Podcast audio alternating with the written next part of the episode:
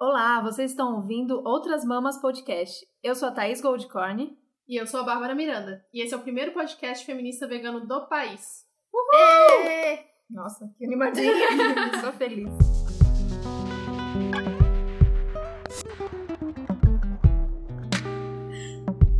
A história da psiquiatria é feita de homens falando sobre mulheres loucas. Valesca Zanello.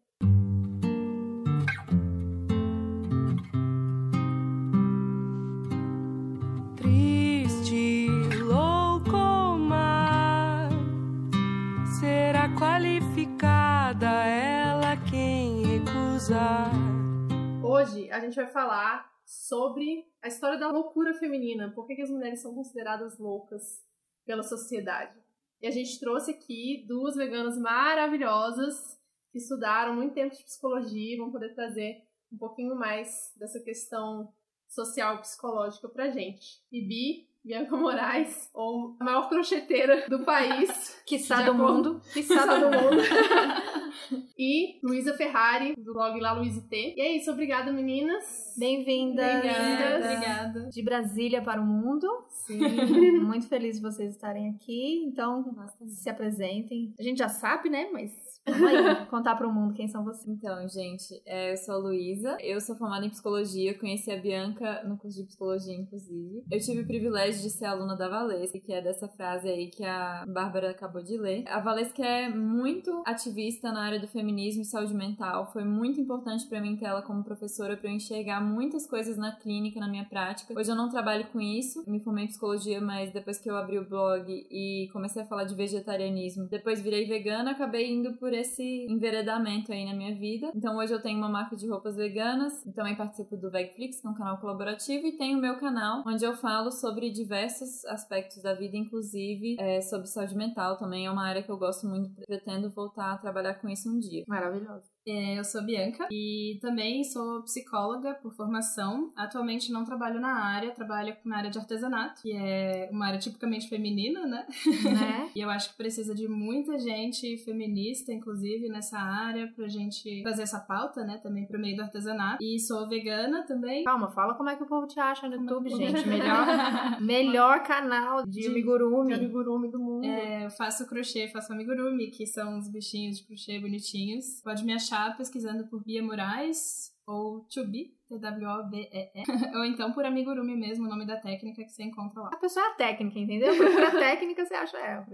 Obrigada, meninas. Muito feliz de vocês estarem. Obrigada. Então, gente, por que, que a gente trouxe esse tema, né? Essa semana saiu na revista Asmina Quando a loucura é filha do machismo. E conta a história de quando começou a ser identificada essa coisa da histeria feminina, né? Que teve todo um processo, na verdade. E por que que isso se dá, né? E ela mostra vários dados muito interessantes, assim, como a maioria das mulheres sofrem depressão, mas as taxas de suicídio são maiores nos homens. As mulheres têm uma taxa de transtorno de ansiedade muito maior, tem muito mais tendência a desenvolverem um transtorno bipolar, por exemplo, né? Isso tudo tem uma questão social por trás que não se discute. Quando os médicos, os psiquiatras vão tratar, eles tratam simplesmente da questão biológica e médica e eles esquecem de tratar da questão social, que tem um motivo social para as mulheres terem esses transtornos mais do que os homens, né? É um artigo muito interessante, a gente vai colocar o link no nosso médium, então olhem lá. Mas é mais para trazer essa introdução, porque hoje a gente quer falar sobre saúde mental, no veganismo, no feminismo, no ativismo e por que que a gente acha que é importante falar disso e um pouquinho da história também dessa questão toda da saúde psicológica da mulher.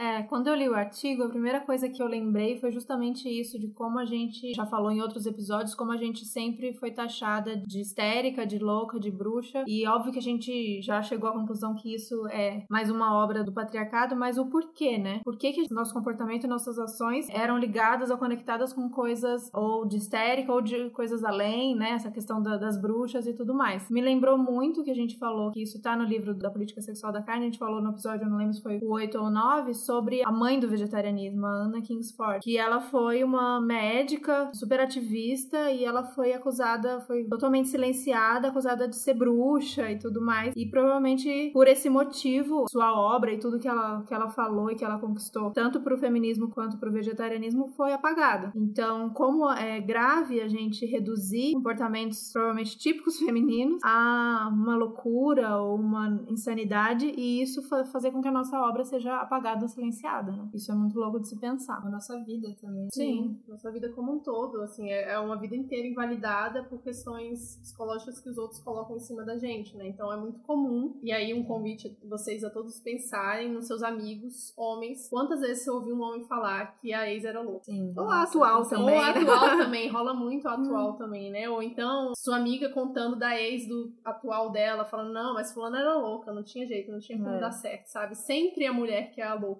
Uhum. É engraçado porque quem violenta é o homem, mas sempre quem é a louca é a mulher, né? Nunca é o contrário. E aí é interessante ver nesse artigo que ele realmente explica a história inteira, né? Conta. é, eu tava tentando lembrar aqui com as meninas o nome do filme, mas já esqueci completamente, preciso procurar pra poder colocar o link. Falando da história do Jung, de um caso que ele teve, que ele acabou se apaixonando pela paciente dele, e que ela tinha um caso de histeria, né? Que os médicos não sabiam como tratar e eram tratados com eletrochoque. Tudo era, era em função do útero da mulher, né? O útero que não tá funcionando direito, porque a única coisa que a mulher tem diferente do homem são os órgãos genitais, né? Então só pode ser isso que tá de errado no corpo da mulher e faz com que ela fique louca e fique histérica, Os hormônios grite, os tal. hormônios não estão funcionando direito, deve ser porque tem um útero, então vamos cuidar do útero. E a solução que os médicos apresentavam era sempre ou a pessoa precisa transar, então tem que ser casada, na época tinha que ser casada pra poder transar, né? Ou casa, ou tem que ir no médico fazer um tratamentozinho de choque ali no clitóris pra ver se melhora. E aí a única vantagem que saiu dessa história inteira foi que criaram um vibrador, parabéns. Obrigada, médico. Obrigada. Agradecemos, porém, Porém, que jeito bizarro. Podia ter sido um outro jeito de Sim. criar, não? Mas E eu já beleza, ouvi obrigada. várias histórias de que os médicos realmente faziam a, a massagem no local pra Pra acalmar, pra dar aquela a acalmada. elas não, sei lá, elas são sempre representadas completamente histéricas e descontroladas, né? Eu acho que vem muito nos filmes que mostram muito as bruxas também. Tem vários filmes aí que mostram isso, então é bem interessante de ver essa história e tentar puxar isso pra situação recente que a gente tá, né? Por que, que, por que, que a mulher é sempre a louca? Por que, que a gente é sempre a descontrolada? Por que, que os nossos hormônios trabalham de uma forma mais exagerada que os hormônios masculinos? Eu acho que não acontece, pelo menos pra mim, não acontece muito assim, né? Eu acho que talvez a gente só perceba mais. Uhum, mais seja mais ligado. Uma coisa que eu queria ouvir das meninas é que eu demorei muito pra pensar em procurar ajuda eh, psicológica terapia, alguma coisa assim. E desde que eu pensei sobre isso, eu falei, vai ter que ser mulher. Porque eu pensava, não, o cara não vai, não vai entender ou vai julgar. Era um julgamento meu, mas já sabendo dessa nossa vivência, por médico, por qualquer outra pessoa que me atendia, né? Mesmo não sendo um terapeuta. Eu já sentia isso, eu pensei, se for um terapeuta, ele vai julgar, então tem que ser uma mulher. E aí eu fui numa mulher, eu fui por pouco tempo, eu desisti, foram dois meses talvez. Mas eu achei que toda a abordagem dela foi muito ainda enraizada numa questão muito patriarcal e, e achei que foram falas, muitas falas machistas, muitos julgamentos machistas, muitas soluções machistas. E aí eu pensei, caraca, não basta a psicóloga ser mulher, eu preciso Não. que a psicóloga seja mulher e feminista. Sim. E eu entrei muito nessa crise e falei, a partir de agora, quando for buscar uma psicóloga, eu preciso garantir de que ela seja uma mulher e que ela seja feminista. Porque eu imagino que na faculdade, no estudo, é isso que já começamos ali na primeira frase. O estudo da psicologia, ele foi feito por, por homens, né? Então, o que vocês sentiram isso na faculdade e depois na clínica? Rola isso mesmo? Eu tava pirando? Como é que é? É, uma coisa que eu acho engraçada é como que, assim, na, na nossa época, quando a gente entrou, a grande maioria das estudantes eram mulheres. Depois isso foi aumentando, foi entrando mais homens, né? Não sei se você notou isso também. Mas mesmo assim não chega em metade ainda. É, É. mais mulher. mais mulheres, mas assim, tem muitos professores, tem muitos homens professores, assim, cargos mais altos, digamos assim. E os nomes, os grandes nomes que a gente estuda, que a gente estuda são de homens. Até as linhas, né? Se for As pensar. linhas de Sim. psicologia. Então, assim, São homens que levam os nomes, né? Da, sim, É. exatamente. é, Jungiano, né? Freudiano, Rogeriano, sim. Lacan. são todos homens. Lacaniano, são todos homens. Existem algumas mulheres, mas são raras. Mesmo, tipo, na educação, Piaget, mesmo que não seja na clínica, realmente você vê homens. E, assim, é muito interessante a gente falar uma coisa, essa questão do- da histeria. Histeria vem de útero, a origem da Uhum. palavra. Esses tratamentos que a gente estava referindo agora há pouco não são muito antigos, eles têm, tipo, 100 anos. Se você for pensar na história da humanidade, você inventar um vibrador pra dizer que a mulher precisa ser estimulada sexualmente porque ela é louca, É um homem que decide, né? Que É, ela precisa sim. ser estimulada, não é ela. Não é um vibrador que a mulher usa porque assim, Sim. Tá empoderada, né? Ele não é viver uma relação, né, vamos dizer assim, tipo, sei lá, com outro ser humano. Não, é tipo, ter estimulação sexual. Tem que Isso tratar, com- na verdade, é, tem, que, tem que ficar mais parecido comigo pra ela não ser louca, porque É. é louca pra quem, né? Exatamente. É muito recente isso, né? Tipo, cento e poucos anos. isso é Então, ontem. é muito, muito recente. É até meio assustador, assim, se você para pra ver que tem muito pouco tempo que a gente começou a olhar para as mulheres e perceber que tinha alguma coisa diferente que, enfim, precisava de uma atenção, mas que não fosse. É exatamente isso. É, tem, tem as diferenças e as diferenças ser tratadas como diferenças e não como errado, certo e errado, ou essa diferença faz você precisar de um tratamento pra ser mais parecido comigo, que é a Uhum. história de masculinizar pra ser aceito. Né? É, voltando um pouquinho na sua pergunta, eu lembrei de uma coisa aqui que pra mim assustou um pouco na época que eu me formei. Eu não sei como é nas outras faculdades, né, nas universidades do Brasil, mas onde eu e a Luísa nos formamos, que foi na UNB, psicologia de gênero é optativa, então não é obrigatório, então assim, e a gente reflete sobre questões do feminismo, sobre os papéis de gênero, né, que são essenciais pra você tratar sobre saúde mental e isso é optativa na Caramba. faculdade. Dá pra você fazer um curso inteiro realmente sem, Sem refletir sobre, sobre isso. o lugar social de cada um. E é, e é uma coisa, né? Porque se você é um homem e você é um psicólogo, eu acho que você tem que ter essa reflexão muito forte pra você não repetir padrões atendendo uma mulher, porque ali na clínica existe uma relação de poder, né? Sim. É uma relação de poder estabelecida já. A clínica coloca isso, né? Um profissional que tá cuidando do outro. Uhum. Lógico, as abordagens veem isso de uma maneira diferente,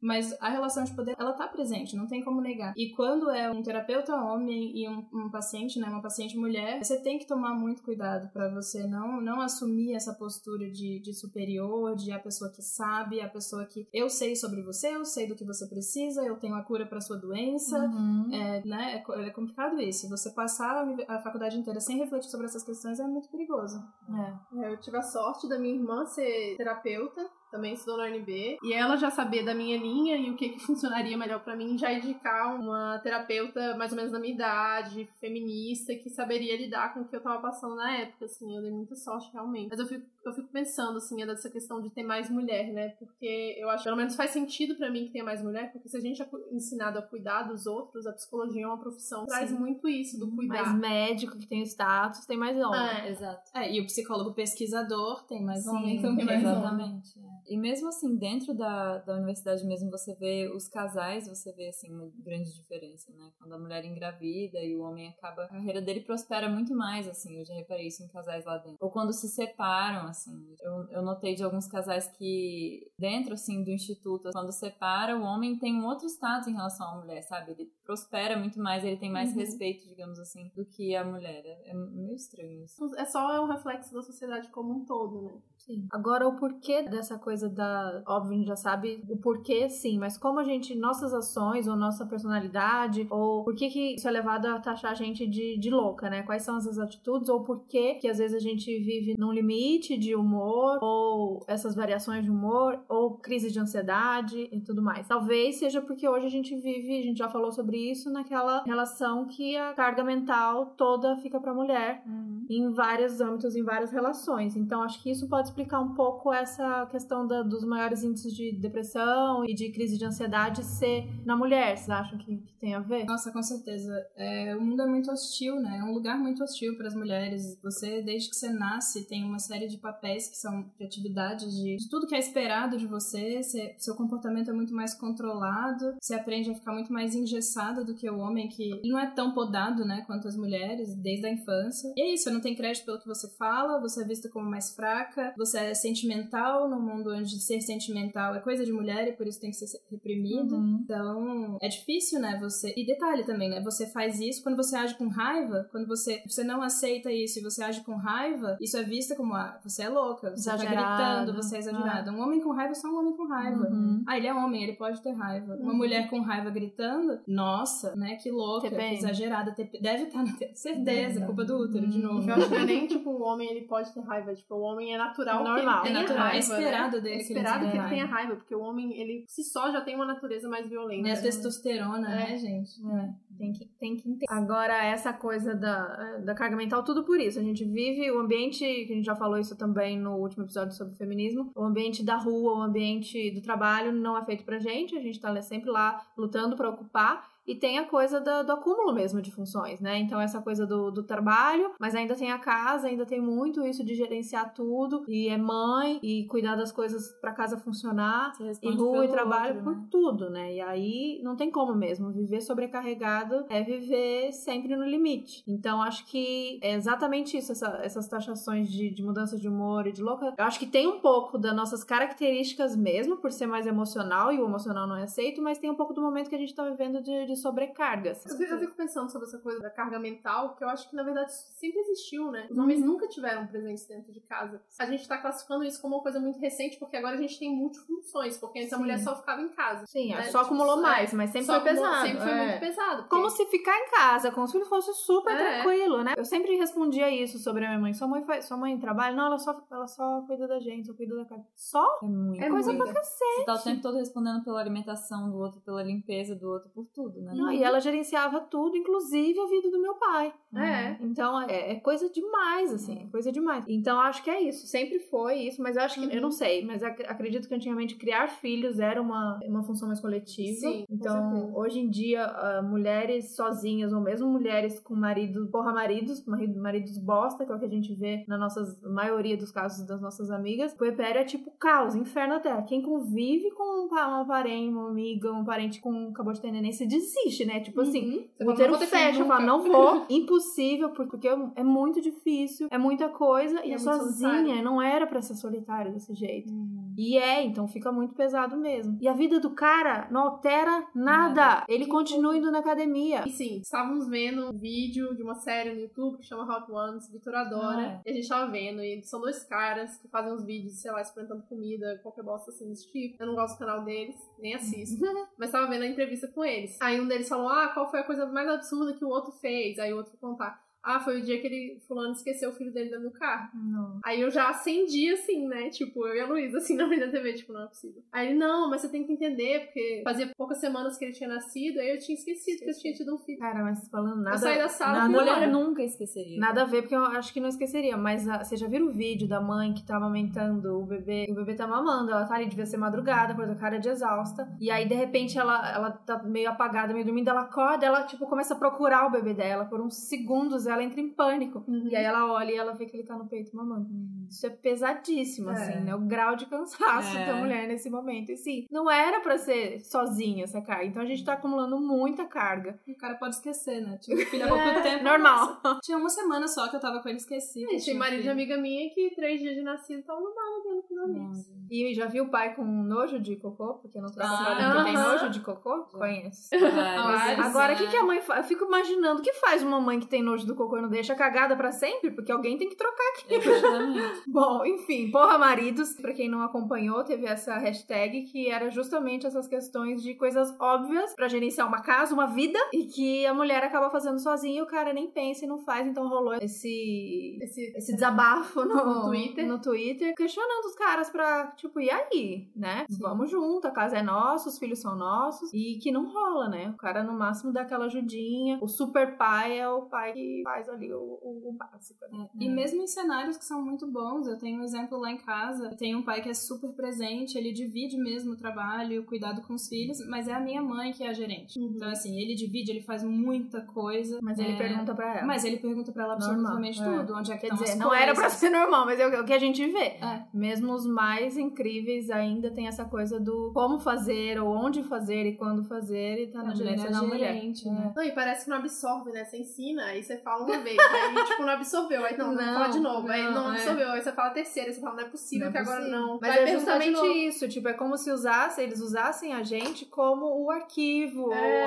ou o banco de informação, então tá tranquilo, tá tudo na cabeça dela. Então tem essa também, que é o elogio. Ela que é boa de, é, de Tem o elogio coisas. que é pra você ficar feliz que você recebeu um elogio, mas aí fica te usando disso. Ah, qual é o CEP daqui mesmo? O Gui me pergunta o CEP de casa, acho que todos os dias ele me pergunta o CEP da nossa casa. Anotas também. Tipo, tem Tem Google! Tem Google, tem tudo, ou anota. Assim. Então é aquele, é um banco que você tem vivo ali o tempo todo, você pode consultar. Qual é o número do. portátil. Qual é o número da mobiliária? Qual é o telefone de não sei quem? Qual é o sabão em pó que a gente compra? Tudo. Essa, esse gerenciamento é muito cansativo e isso explica o porquê que a gente tá tão estressado, porquê que a gente tá tão no limite e porquê que a gente tá precisando tanto das psicólogas aí na nossa vida. E a gente fica sempre Pode de passar o contato no neurótica, final. né?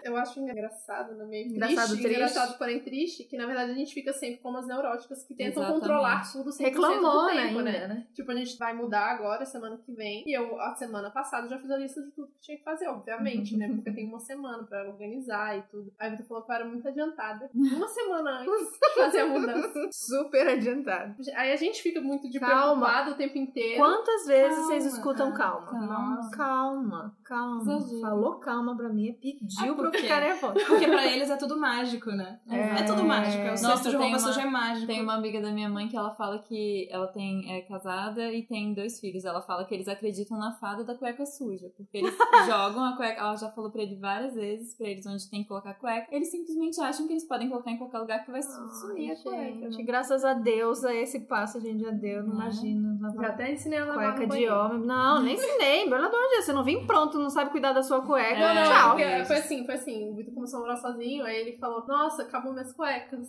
Acabou? Tem que lavar. Oi. Eu não tinha, a máquina de lavar não tava funcionando na casa dele. Ele falou, vou levar pra casa da minha mãe pra lavar. Eu falei, Vitor, lava. Mas assim, é uma coisa meio óbvia pra gente. É porque óbvio. desde quando que a gente lava nossas E mulher lava É, calcinha no box. É verdade. E aí tem o, o quadrinho da, daquela quadrinista francesa, a Emma, né? Começa falando era só pedir. Que é sempre os caras falando, não, mas era só pedir. Enquanto a mulher já Uhum. fez a porra inteira por trás. É. Já organizou a casa inteira, já fez tudo. Pedir já, já cansou. Esse quadrinho é muito bom, vamos colocar o link também. Ele foi Sim. produzido pela equipe do Bandeira Negra. É maravilhoso, tá aí rodando na internet já faz uns anos.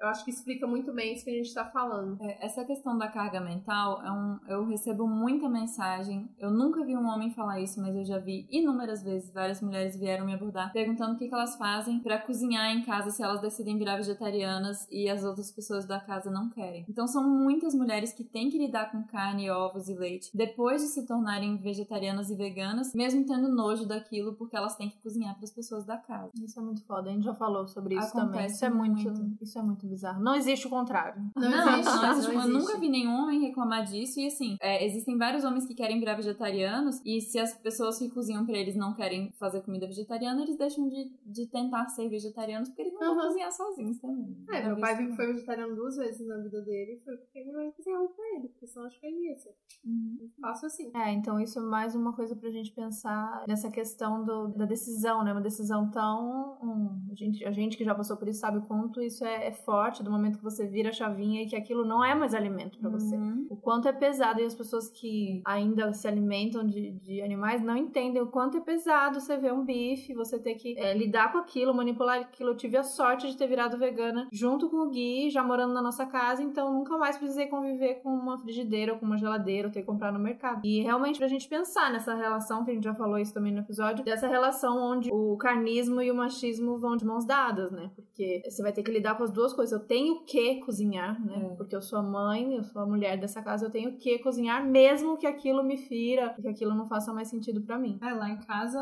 a minha mãe é vegana e meu pai é ovo lacto, é vegetariano, ele faz questão de ter ovo, faz questão de ter queijo em casa. E quando minha mãe, a, a princípio ela já era vegana, ela ainda comprava as coisas, mas teve uma hora que ela tava, ela disse que saía do mercado quase que sempre chorando, porque ela tinha que comprar as coisas, levar pra prateleira, ela ficava lembrando de imagens horrorosas que ela tinha visto. Minha mãe é ativista vegana também, né? Então ela Maravilhosa, essas- Fátima! Então ela lida com essas coisas o tempo inteiro. E quando ela decidiu, cara, eu não vou mais fazer isso comigo, porque eu preciso me cuidar, eu preciso cuidar da, da minha sanidade também, ela decidiu não comprar, comprar mais essas coisas, ficou a cargo do meu pai. E nossa, né? Que revolta. O meu Vou pai ter não que tratou comprar assim. minha comida. É, meu pai não tratou assim, porque meu pai é ótimo, mas rolou um desconforto Claro, muito grande. a vida toda. A vida toda, Ah. né? Essa função é dela. Mas o que, que custa? o que que custa? Você já tá lá, eu vou ter que gastar gasolina pra ir ao mercado. Sim, É o que E- que custa, É o que exatamente. que custa. E pra ela custa muito. Muito, custa demais. Custa Agora, mental já que a gente falou né? da sua mames maravilhosa, vamos indicar o vídeo que ela aparece pra quem, pra quem não conhece aquela carinha fofa. Um vídeo do. A gente vai pôr no link, vamos pôr no Vamos link? pôr no link. um vídeo do Vegano Victor que ele fala com a Mames, que é muito fofa, gente. Essa ótimo. família é toda fofinha, me adorei.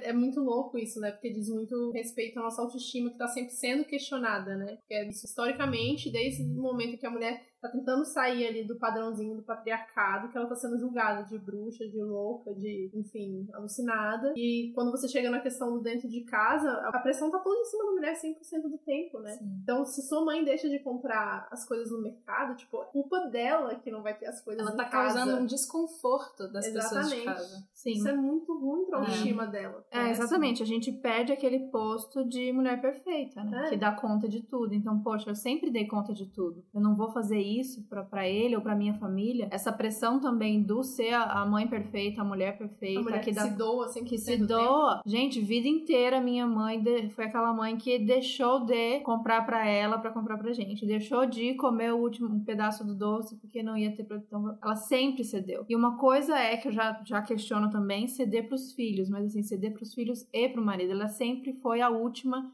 em todas as situações. Se não dava pra ter quatro, se dava pra ter três, ou mesmo dando pra ter quatro, pra ficar mais um pouquinho pra gente, pra qualquer situação. Roupa, passeio, espaço, comida, qualquer situação ela cedeu. E isso é ser uma mãe perfeita. Isso é ser uma mãe. Porque mãe é isso, né, gente? Amor condicional, tem, tem que se doar, tem que, você tem que quase que morrer junto pra Uhum. entregar, pra poder entregar ali. E não precisa ser assim, porque assim fica muito pesado, né? Assim não fica gostoso. E assim não é sustentável, né? Ou uma hora a gente quebra, que é, que é isso que acontece muito, e por isso cada vez mais lotando as salas de terapia. E por isso a gente vê tanto, acho, busca de outros tipos de Uhum. terapia. Por isso a questão do até do sagrado feminino ou qualquer tipo de espiritualidade. É, tem um vídeo muito legal, né, da Romada, que ela fala sobre carga mental. A carga mental é um trabalho invisível e interminável.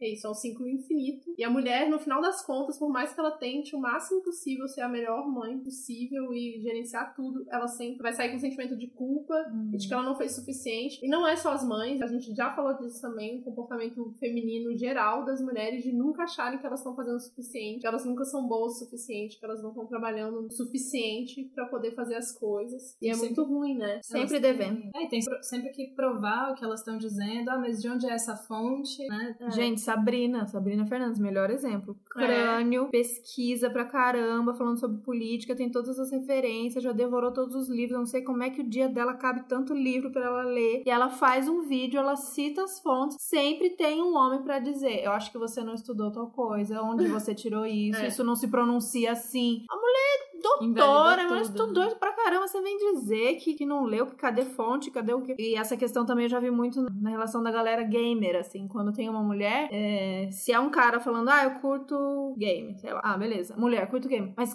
fala o nome dos 10 últimos, fala o nome dos 10 últimos, pra futebol também rola isso, né? Então fala aí a É. escalação do que, por que você Aham. faz isso pra um homem? Por que É questiona verdade. isso? Ah, eu curto futebol, beleza, falou. Ah, vai se ferrar. então é muito cansativo ter que provar sempre, né? Esse assunto me lembra muito aquele filme Eu Não Sou um Homem Fácil, que é engraçado perceber todos os detalhezinhos, assim, né? Todas as violências escrachadas e as violências simbólicas bem pequenas que acontecem. É, para quem não viu a sinopse, né, é um cara que acorda de repente num mundo onde os homens é, são subjugados, né? Matriarcado rules. É, matriarcado mesmo. e ele acorda sem saber, né? Ele tá acostumado a estar num pedestal. No início do filme, quando ele não tá nesse mundo ainda, ele é o cara do trabalho, Uhum. do mundo corporativo. Quando ele chega nesse mundo, o universo dele gira em torno da estética, do tanto que ele tem que ser apresentável. Ele pode ter um trabalho, mas ele tem que estar sexy, ele tem que estar depilado, ele Uhum. tem que estar com as unhas feitas pra ser desejável. Não basta estar trabalhando, né? Tem que ser um cara desejável. Uhum. E daí ele começa a ser visto como louco mesmo, porque ele é subjugado em todos os lugares, ele, ele tem, tem uma série de pressões em cima dele, né? Que são as pressões que giram em torno das mulheres, né? No Uhum. nosso mundo aqui. E, e várias vezes ele fala, fala que ele é masculista, né? Porque ele fica, ué, mas e meus direitos, e meus direitos? Aí as pessoas tratam meio que, ai, que bonitinho, Piada, que ah. bonitinho, ele é masculista, ai, que fofo, nossa. E- É, esse filme é Teve, muito bom. teve muita gente que não entendeu, né? A crítica É. falou assim: ai, não gostei do filme, porque. Achei meio Não, exagerado. achei meio exagerado, porque. Não, e também não é esse o mundo que eu quero também, né? Também não é o contrário. Feminismo não é o contrário de machismo. Gente, é pra mostrar o quão bizarro é. situação É que a porque gente você vive. precisa colo- colocar um homem no papel de uma Uhum. mulher aqui do nosso mundo, né? Você precisa retratar um homem nesse lugar pra você ver o tanto que é violento. Porque enquanto são as Exatamente. mulheres sofrendo violência, isso é naturalizado, isso é Uhum, normal, uhum. isso é o esperado. E tem mulher que não tá reclamando, né? Já viram isso? Usar quem tá, quem tá bem, né? Ou que acha que tá Aham. bem, pra dizer, pô, tem mulher que tá tranquilona com essa situação. Exatamente. Ah, eu já vi um cara dizendo que feminismo fazia mal, porque tem mulher que tá de boa e que quando vem e ela se toca, né, do que que tá acontecendo. Aí estraga tudo. Aí ela começa a reclamar, aí ela começa a ficar Aí ela louca de chata. fato, ela fica Aí o chata. subaco não depila mais, aí É, já é exato. Absurdo. Mas o, o legal do filme é que justamente o cara meio que vai enlouquecendo ao longo do filme. Ele O vai legal. cedendo à pressão e ele vai, ele vai começando a enlouquecer e questionar e gritar É. com as pessoas. Não, e ele começa a se questionar também. Será que eu não devia estar relacion- me relacionando com uma pessoa? Será que eu não devia estar casado? Será que eu não devia estar lindo? Será que eu tô bonito? Ele olha assim no espelho, vê se a bunda É. dele tá ok, se ele... Uhum. Ele vai cedendo a essas pressões e vai perdendo a sanidade mesmo. Sim, né? esse Sim. filme é muito bom, bom mesmo. Deixaremos no link. No, no links. Hoje eu tô boa, hein? E quando você tá nesse mundo hostil, em que você não tem nada, nenhum crédito, em que você, né, você, você tem que se provar o tempo inteiro eh, e manter as unhas feitas ainda, cuidar da Uhum. casa e toda essa carga mental, tudo que a gente falou aqui. Como é que você mantém a, a sanidade, né, num mundo assim? Não, é muito difícil. E aí ainda manter a sanidade num, num espaço que não é feito pra gente, né? E aqui a gente vai começar a falar então de ativismo no feminismo e no veganismo mesmo, porque são espaços feitos por homens e pra homens, a gente já falou disso no episódio 13, Lugar Mulher é na Luta, e vamos voltar a falar, porque é muito importante reforçar isso, que o mundo do ativismo, tanto no feminismo quanto no veganismo, ele é pautado pelo, pelo patriarcado ainda, e a gente precisa mudar isso. Sim. Que só viver já tá difícil. Aí você inventa de viver e questionar o modelo que tá posto. Aí, Sim. minha filha, vai Aí- enfrentar. Aí é louca mesmo. né? Aí enlouqueceu de vez. Hoje, dia 30, saiu uma notícia de um líder espiritual muito famoso. Posso falar? Não? Pode, claro. Tem que falar. Põe na roda.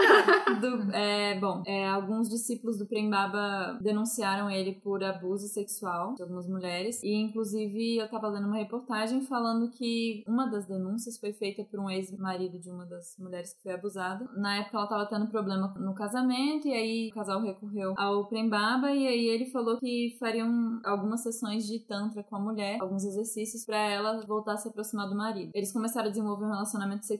O casal não curou a relação, eles se separaram. E aí a mulher foi descobrir que tinha sofrido abuso depois, quando ela começou a ter depressão e síndrome do pânico, procurou tratamento psicológico e aí ela percebeu, ela pôde nomear aquilo como abuso, ela entendeu. E assim, não ajudou no relacionamento, não ajudou a moça e ela, entre aspas, alguém poderia dizer que ela enlouqueceu com isso porque é uma relação de poder, é um absurdo. E ela acabou desenvolvendo uma condição mental que ela não se deu conta, né, na época, por causa do abuso e não conseguiu entender aquilo como abuso, só pode nomear depois na clínica. Então é muito complicado, porque muitas mulheres acontece isso, assim, de você sofrer abuso na infância e Isso só ser ativado lá na frente. Essa É. lembrança ou essa percepção de que foi um abuso ou de que foi uma violência, né? Sim, Muito louco. vem depois por causa desse tanto de sintoma e, e não só de abuso grave, mas também abusos mais leves e a gente acaba tendo sintomas e tendo depressão e enfim, indo pra clínica, felizmente essas pessoas estão indo pra clínica e tem esse socorro, mas isso me chamou muita atenção dela ter conseguido ver que foi abuso depois. Cara, que nojo que eu tô desse homem. Que Demais. raiva eu já tinha um, um Eu já não tá- não. né? O pior é que eu li Eu o também. propósito na época, nossa, foi maravilhoso na minha vida. E foi. É, pensei em fazer o curso, que ele dá um curso que é do propósito e tal. Na época, acho que isso deve ter quatro anos, sei lá. Mais recentemente, eu comecei a olhar pra ele assim, tipo, hum, teve fotinho muito com político, muito. Os políticos merda. Uns políticos meio, meio merda. E fiquei meio, meio assim, muito, né, guru das estrelas, essa Até coisa líder de grana. espiritual pode ser boy lixo, gente. Cara, com certeza, e muito, né? Porque é justamente isso, da relação de poder mais ainda, né? É. Porque as mulheres que procuram ajuda já estão numa situação de, tipo, vulnerabilidade Vulnerabilidade, total. E ali ele já ele é visto como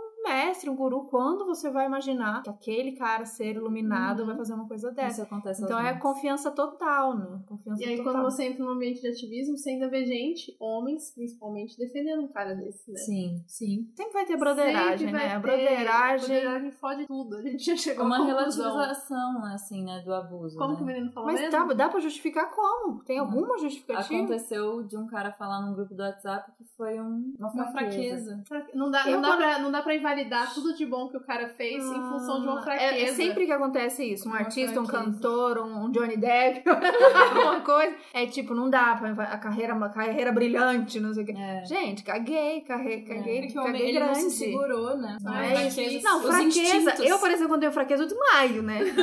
Ai, deu uma fraqueza, abusei de alguém. Não acontece. Não, não aconteceu. Ah, pelo Não amor de. Deus. Não, Não. desmaia, derre, né? Senta um pouquinho, toma uma Come água um com doce. açúcar, alguma coisa. Retoma a vida, gente. Não. E é isso, eu acho que uma das coisas que, quando rola alguma coisa que vem à tona, é do tipo, os questionamentos, né? Por que não denunciou na hora? Por que não denunciou? Por que nossa palavra vai ter que ser provada e vai, ser, vai ter que ser comprovada? E você conta a história e não é bem assim, e aí tu vem pergunta. Ah, mas também por que, que você foi lá? Mas muitos era óbvio que também, isso ia né? acontecer. É, E pra também. você ver como a- o nosso lugar de fala é diminuído, foi um ex-marido que tá falando lá na reportagem. Então, até isso, assim, até pra ter esse crédito, né? Uhum. Coloca-se um homem falando pela mulher. Uhum. Ela Não. foi, né? Até lá, ela provavelmente, nesses primeiros tratamentos e tudo mais, provavelmente naquele momento, sim, ela aceitou o tratamento. Uhum. Pô, Gente, mais uma vez, né? A mulher tá com problema, qual é o tratamento? É sexual, de novo. Exatamente. Uhum. É repetindo a mesma Sim. coisa lá atrás. É. Outra coisa que, que acontece muito, que a gente pensa que é só de antigamente, né? Ah, eu vou, vou denunciar um abuso, vou denunciar um estupro, vou denunciar alguma coisa assim. É, a mulher vai ficar mal falada, Uhum. né? A gente acha que essa coisa é de muito passado e não é. É. não. Não, de forma alguma. Um monte de gente deve estar pensando mal dessa moça, tipo, né? E os ambientes também, pra você denunciar, porque hoje, graças a Deus, eu tenho Maria da Penha, mas assim, aconteceu alguma coisa, você tiver que ir até uma delegacia, mais uma vez, ambiente masculino, hostil, que vai te questionar toda vez que vem algum caso em público, coisa ou no metrô, ou num bar, ou qualquer coisa, fala, por que não denunciou? Ou muitas vezes a pessoa denunciou, mas sim, tem que botar mesmo, testou no Facebook, tem que falar pra todo mundo, e os caras querem que aquilo fique mantido em sigilo, né? O cara tem broderagem com um homem que ele não conhece. Uhum. Ele quer limpar a barra de um homem que ele não conhece, mas isso eu tento entender essa broderagem como uma coisa do tipo. Não pode ficar tão claro que a gente é mesmo tudo merda mesmo, né? Eu acho que pode ser um Porque pouco nem todo isso. homem, Nem né? todo homem. Todo homem. A gente repete todo, todo episódio a gente fala isso. Nem todo homem. Um homem Não, surge lá se- da cinza. Se as mulheres são loucas, né? Deve ser uma louca denunciando. Então É, eu sinto empatia pode com esse ser cara. exceção. Eu sinto empatia com esse cara porque eu já maltratei muitas mulheres, eu sou ótimo. Então ele deve ser ótimo também e a mulher deve estar louca. Sim, exatamente isso. E aí, como é que a gente ocupa esse espaço, né? Que é totalmente fechado pra gente. Não, porque o que é esperado da mulher é que ela ocupe o mínimo de espaço possível em todos os momentos, desde criança. Tipo, menina senta direito, fecha as pernas, fala baixo, né? Tem que emagrecer, até o, o espaço que você ocupa fisicamente, né? Tem que ser pequeno. Eu nunca tinha isso. pensado nessa coisa do, do lance de emagrecer, porque é óbvio que tem a coisa da, da gordofobia, da pressão estética e do padrão, mas tem uma coisa que você falou agora que é exatamente isso, ocupar o mínimo de espaço possível. Porque uma mulher grande, não só grande de gorda, como grande de alta, ela sempre incomoda. A gente tem que botar essa imagem, aquela imagem que a mulher é uma deusa muito grande, muito brilhante, é um cara, um cara deste tamanho do lado dela, eu tô fazendo com a mão porque, né, é áudio, vocês vão ver o que eu tô fazendo. Mas um cara bem pequenininho, né, do lado dela, falando assim: tem como você diminuir um pouquinho da sua grandeza pra eu poder aparecer aqui? Essa, todas essas podas é pra gente não aparecer, não estar ali. É quase se puder ficar bem quietinha, bem apagadinha. Olha, olha nos transportes públicos. Às vezes tem um banco lá, o cara senta de perna aberta, braço aberto às vezes, Sim. e as mulheres sentam né, de perna fechada, de perna Encolhida. cruzada, encolhida Uhum. no canto pra poder deixar o espaço. caber, porque aquele poder- saco é tão grande que a perna tem que estar aberta pra caber, aquela É. desgraça. Oh, meu Deus.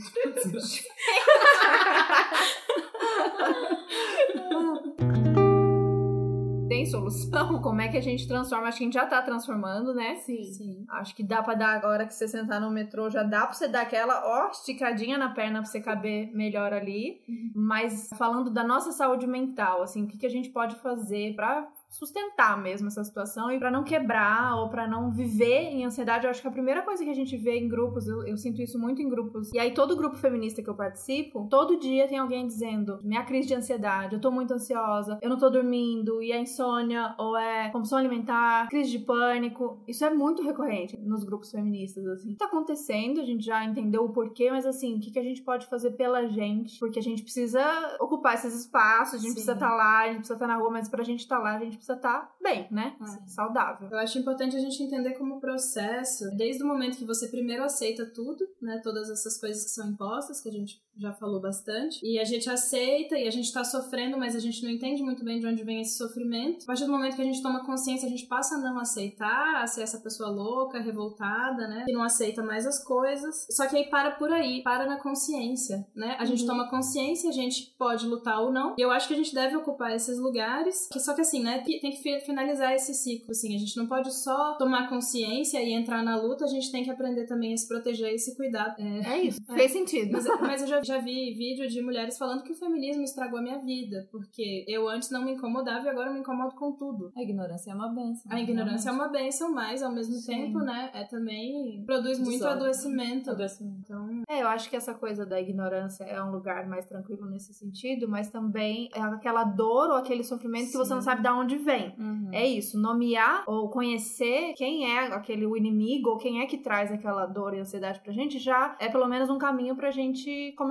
a lutar e começar a mudar. Então eu sei que hoje o que me aflige são os animais que estão morrendo a todo tempo, são as mulheres que estão sofrendo, as pessoas estão passando fome. Eu sei, é uma bosta saber de tudo que tá acontecendo, Sim. mas eu sei o que é. Às vezes, quem tá muito também no oba-oba, uma hora vai dar uma crise que você não sabe de onde veio, porque veio, ou as, as crises são tão individuais até, e até egoístas que você acaba sendo aquela pessoa que o mundo tá explodindo e você tá lá reclamando da sua é. bolsa que não chegou, sei lá. Então acho que quando os problemas passam a ter nome, fica mais fácil da gente, Sim, da gente descobrir. Não, uma coisa é a gente falar de um problema individual, outra coisa é a gente falar de uma cultura de estupro, um problema coletivo que gera mortes, né, uhum. mesmo, e é uma questão muito maior do que individual, né? Sim. Muito maior que só a gente. Maior que essas violências simbólicas, é uma violência real mesmo. Eu acho que o espaço do ativismo é muito legal porque ele traz esse senso de coletividade. Assim. Exato. Quando você tá sozinho e você tá sofrendo sozinho, você percebe as coisas, mas você não entra na luta, é você com você mesmo vai reclamar da vida para sempre, né? É. Agora, se eu puder dar uma dica para quem tá entrando por algum ativismo, é olhar para essa questão e ver o vídeo da Melanie Joy, maravilhosa, a gente vai colocar o link também, que é como ser um ativista sustentável, não no sentido eco,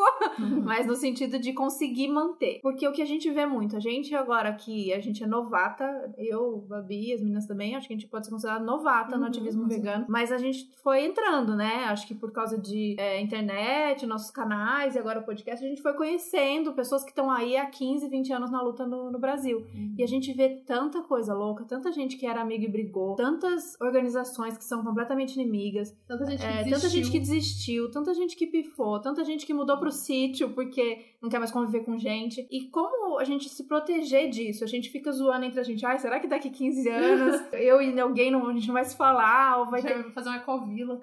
ou a gente vai mudar tudo pra uma ecovila e parar de conviver muito com seres humanos. Então a gente não pode se isolar, né? Porque eu acho que o trabalho maior que a gente precisa fazer são nos grandes centros. A gente quer também atingir essas pessoas que a gente quer que enxerguem o mundo do jeito que a gente enxergou para atentar pro que tá acontecendo no mundo. Então, esse vídeo, ele. Eu acho que ele não tem legenda, mas ela põe muita imagem, então acho que tá legal de entender. Como a gente sustentar isso, assim, pra gente não surtar no ativismo, porque é difícil mesmo. Muita gente me escreve dizendo: Ai, a gente se depara com tanta merda, esses vídeos dos animais, eu surto, às vezes fico mal, descobri que a humanidade é psicopata, eu não quero mais conviver. Então, não, vamos sustentar nisso e ver maneiras da gente conseguir enfrentar e, e lutar. Dá pra chorar, mas chora e volta. chora e volta. Sim. Não é pra engolir o choro, chora, mas vai. Uma coisa que eu gosto sempre de dar de exemplo, na verdade, que é seu, Porque é muita briga, gente. É muita briga em grupo de Facebook e de WhatsApp. eu não aguento. É, tipo, eu não entro muito nas brigas, mas tem gente que entra. Thaís entra? entro. Agora entro menos. É, eu sempre uso grupo de amigurumi da Bianca de exemplo. que eu falo, gente, teve treta em grupo de amigurumi. Qual a chance? Então não vai ter treta. Como elas brigam, brigam. Não vai ter treta em grupo de veganismo, pelo amor de Deus, que ainda Feminismo, questiona coisas veganismo. éticas, né? É. Então acho que não, é meio que não tem pra onde fugir, mas especialmente nós mulheres temos que nos cuidar, assim. Prevenir que a gente enlouqueça mesmo, de verdade. Não, não enlouqueça socialmente. As pessoas acham que a gente é louca, mas E outras coisas é saber que as pessoas vão ter que aceitar essas características que são nossas. Ser mais emocional, então a gente fala muito da Luísa Mel, né? O ativismo da Luísa Mel é um ativismo emocional. Sim. Por características dela, ou por, por ser mulher, por questões X. A Luísa Mel é emocional. Como não ser emocional num mundo desse que é tanta merda que ela vê, tanta gente violenta, tanto animal sofrendo. Então, quando ela vai para cima de políticos e tudo mais, é sempre gritando, chorando e nervosa. As pessoas usam isso para diminuir a força dela como ativista e tal. Então, é, vamos continuar resistindo, a gente não precisa se masculinizar Sim. ou adotar uma postura mais é, né, séria ou que seja. Então vamos, vamos ocupar esses lugares sendo o que a gente é mesmo, e que aceitem e que abracem essas nossas características. Sim. O que, que vocês acham nesse sentido do ativismo? Assim? É que a gente aprende que as mulheres estão erradas porque elas são sentimentais demais, né? E que a gente tem que endurecer pra ser levado a sério. Sim. Uhum. Na verdade, o que eu acho que devia acontecer ao contrário. Os homens é que deviam aprender muito com as mulheres, a- Sim. amolecerem, porque os homens também estão adoecendo das Uhum. maneiras deles, né? Claro que as consequências são muito diferentes. Sim, esse mundo não tá dando certo desse jeito. Não tá dando certo, né? Vamos mudar isso. Né? Isso também é uma luta Não, feminista. e, e é esse dado que a matéria traz de que a, a taxa de suicídio de, em homens é muito maior também é um dado Sim. para eles pararem e pensarem, falar, opa, o que está acontecendo aqui? Por que, que a gente não está resolvendo antes? Então a gente não tá indo em psicólogo. Vocês comentaram isso e acho que eu já percebi isso entre os meus amigos. Eu não sei se isso é uma recorrência, depois vocês também que estão ouvindo contam pra gente. Do meus grupos de amigos tem muitos homens héteros, muitas mulheres héteros, muitos homens gays. E aí, quem procura terapia? As mulheres e os homens gays. Eu não Isso tenho um amigo que eu não tenho um amigo hétero, quer dizer, eu tenho meu já marido hétero que fez terapia, mas assim, quem insistiu, ligou, marcou pra ali fui eu. E eu tô vendo amigos, assim, mal, passando por crises também. E os caras não procuraram ajuda. O que, que eles fizeram? Uns se jogaram total na vida louca da bebida, da cocaína e tudo mais. Outros ficaram só malzão, totalmente reclusos e pararam de sair e tudo mais. E as mulheres todas, assim, em grupo, como a gente vai resolver isso? Tipo, abraçadas, assim. E cada uma foi buscar seu jeito. Uma foi pro sagrado feminino, a outra foi pra terapia, tentando resolver. Então isso me preocupa muito e fica, né, um alerta pra, tipo, por que que tá acontecendo isso? Nossa, e é mais uma coisa do tipo, eu não posso admitir que eu vou ter que procurar um terapeuta. Não sei se ainda pensam pode disso, assumir ah, fraqueza, enlouqueci. né? Não pode assumir fraqueza, vulnerabilidade, é muito difícil, né? Sim. Não precisa. Então procurem não ajuda, por favor. Por favorzinho. Não, é muito louco isso, porque é uma, é uma coisa que eu converso muito com o Vitor e com meu irmão, por exemplo. de- se uma pessoa na casa, você tem uma família, e uma pessoa faz terapia, é ótimo, é maravilhoso, mas se todo mundo fizer junto, é mil vezes melhor é muito, a mudança é muito mais efetiva. Sim. E os homens nunca fazem terapia, tipo, é, é exatamente isso que você falou, meu, que é tipo, eles adoecem de outras formas, eles vão adoecer daqui a cinco anos, eles estão se deteriorando por dentro Sim. e não estão percebendo que estão Não, não tem nenhuma autorreflexão, assim, Uhum. né? Um autoconhecimento mesmo. Meu pai, por exemplo, já tentou parar de fumar várias vezes e voltou a fumar recentemente, mas acha que não tem demanda pra terapia. Então, né? Uhum. Tá tudo certo. Tá tudo certo, é. É, e a gente aprende, né? A gente passa por esse processo de empoderamento, de entender o que é que acontece, entender de onde vem esse nosso sofrimento. É, entender quais são as lutas pelas quais a gente quer lutar. E a gente se empodera disso, a gente entra na luta. A gente sofre muito, né, com essas questões que envolvem a luta, com as questões que envolvem o feminismo, veganismo, tudo isso. E agora a gente tem que aprender a se cuidar, Uhum. tem que se unir, tem que entender que esse adoecimento nosso, né, essa ansiedade, essa depressão, essas coisas são naturais, que vão acontecer, é quase que esperado, né, dentro Sim, do nosso contexto. É muito difícil até que não aconteça. No mínimo, uma frustração muito grande. E é isso, buscar ajuda, buscar terapia, buscar grupos, não só grupo virtual do Facebook, onde tem mais conflito pra gente entrar. Buscar grupo mesmo nosso, sabe? Sair com amigas que estão na, na causa também. Manda áudio de seis minutos mesmo. É, manda- mandar podcast de seis minutos por WhatsApp pras amigas. Tem dia que você não tá bem, só não vai, cara. Uhum. Todo dia eu programei, é, o Vitor também tava programando de ir pra uma vigília de noite pra tentar dar água pra uns porcos que estavam chegando na batedora. Chegou um dia antes, ele tava super mal, falou, não vou. Cara, não vai, Não não vai, vai. é. Se você tá ruim, você não tem que ir. Saber é dizer não e É, os saber. E, e é entender quando você se comprometeu com a galera, mas na hora você não tava bem e tudo bem você desistir, Sim. você mudar de ideia, né? Desde que avise, porque tem gente que some, É. né? Não sabe lidar com Uhum. ter que fala, ah, preciso dar uma desculpa. O que que eu, ah, é aquela coisa da desculpa. O que que eu vou falar? Não precisa dar Fala que não desculpa, tá né? mal. Tipo, Se você precisar usar pra alguém desconhecido e tudo mais, mas se são seus amigos, é importante a gente falar até pra outra pessoa se sentir tipo autorizada a poder dizer Sim. de uma outra vez, tipo, eu não estou bem hoje. E Hoje eu não vou. também, hoje, eu, hoje eu não estou bem, eu preciso ficar aqui no meu sofá, no Netflix, ou eu preciso dormir, que seja. Às vezes, quando eu desisto de uns compromissos desses que são muito importantes, principalmente ligados à causa, eu só queria, sei lá, ir num lugar comer um lanche. Eu falo, nossa, mas eu não posso ir num lugar comer um lanche, porque se me virem aqui comendo um lanche, pô, mas e daí? Entendeu? E se aquele dia eu não tinha cabeça pra ir pra um ativismo, mas eu fui comer um lanche. Que é a nossa piada, que é, é pouco ativismo, muita diversão. Eu acho que tem que sempre fazer mais, claro, porque os animais não param, mas infelizmente a gente precisa reconhecer que a gente tem que parar uma hora. Sim, e esse estresse é quase que esperado mesmo, né? Dentro do ativismo, e você Uhum. sendo mulher ainda é mais ainda, porque é mais uma coisa, né? Uma, é soma em tudo isso é. que a gente já falou aqui. Eu Mais ouço muito coisa. isso das minhas amigas feministas, do tipo, ah, eu não posso abraçar o veganismo porque é mais uma pauta, é mais uma causa e eu não dou conta. Então ele não precisa ser mais esse peso, sabe? Presente em todas as vigílias, em todas as marchas. Mais carga todas... mental, né? Mais É. uma, então eu entendo, assim, né? Mas assim, é isso. A gente transformou o mundo numa bosta e a gente precisa desbostear o negócio. Não sei se existe esse verbo, Não, acabei de inventar.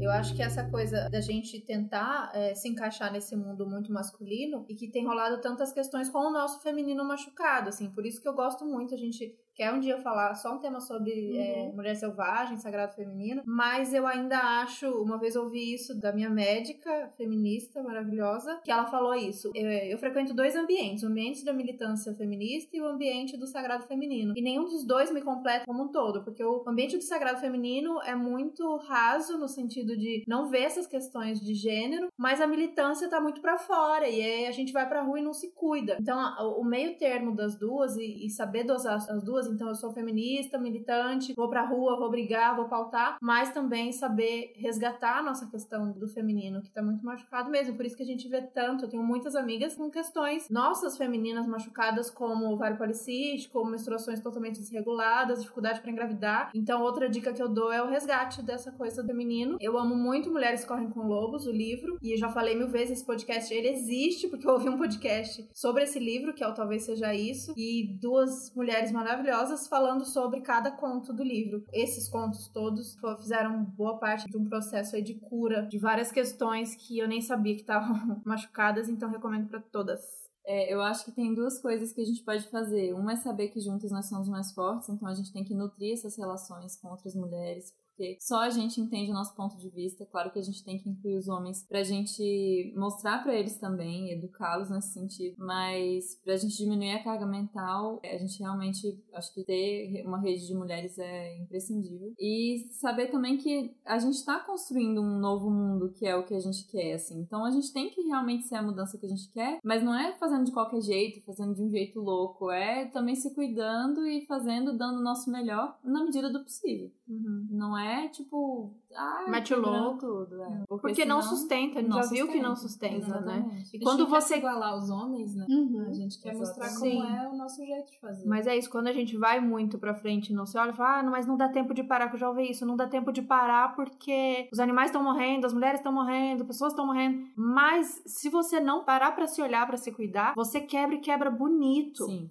E quebra de um tanto que aí você não vai ajudar mesmo ninguém, sabe? exatamente. Se você não cria esses momentos de pausa, você vai ser obrigada a parar por outros Vai, motivos. pode ter certeza que vai. Por uma licença médica, É. um... Então, procurem ajuda, né? Acho que é uma Sim. dica, já que estamos com duas psicólogas aqui, que a gente precisa de ajuda profissional. Sim, Sim, com certeza. todo mundo deveria fazer É, terapia. quando a gente, toda vez que o corpo falha, né, todas essas crises, depressão, ansiedade, ansiedade acho que até mais porque tem as questões físicas muito fortes, né, taquicardia, às vezes tremores no corpo, enfim. Toda vez que o corpo dá esses piripaques assim, eu falo que tem que voltar pro básico. Tem que tomar água, se alimentar direito, Respira. né, uma- Tomar sol. é, tomar sol, A gente, como é que é aquela bem. frase que a gente é só uma plantinha com Exato, emoções emocionais, emo- dificuldades emocionais. Sim. né? Então a gente tem que voltar pro básico e a gente não, não é ensinado isso, né, pra gente, que a gente tem que olhar pro nosso corpo, principalmente, que a gente, é o que a gente tem aqui, a nossa ferramenta de luta, inclusive, e a gente precisa cuidar desse corpo que eu acho que é essencial também. Então é isso, volta pro básico. Água, alimentação, sono e sol. É o principal pra falar de Aí eu qualquer eu coisa. pensando muito, tipo, que as pessoas. A gente já se distanciou tanto dessa natureza nossa, né? De como que é o, nosso, o funcionamento do nosso corpo ideal, que a gente trata uma gripe como se fosse uma coisa, não, é só uma gripe, mas na verdade a gripe já é um, já é um sintoma, né? Já é um Sim. sinal de que seu corpo não tá funcionando Uhum. bem É. e que você mentalmente não tá bem, porque a gente fala muito de carga mental, mas o corpo tá refletindo o tempo inteiro, né? Gastrite, você fala de- gastrite é, É, a coisa exatamente. que, para meus amigos, assim, normal. É. Não, quem não tem gastrite, né, gente? Normal ter gastrite. A gente aprendeu que a cura tá no remédio, né? É. Uhum. E às vezes não é, não é por aí. E aí não adianta nada você descansar só o corpo e deixar a mente lá turbilhão Sim. e tendo sonhos.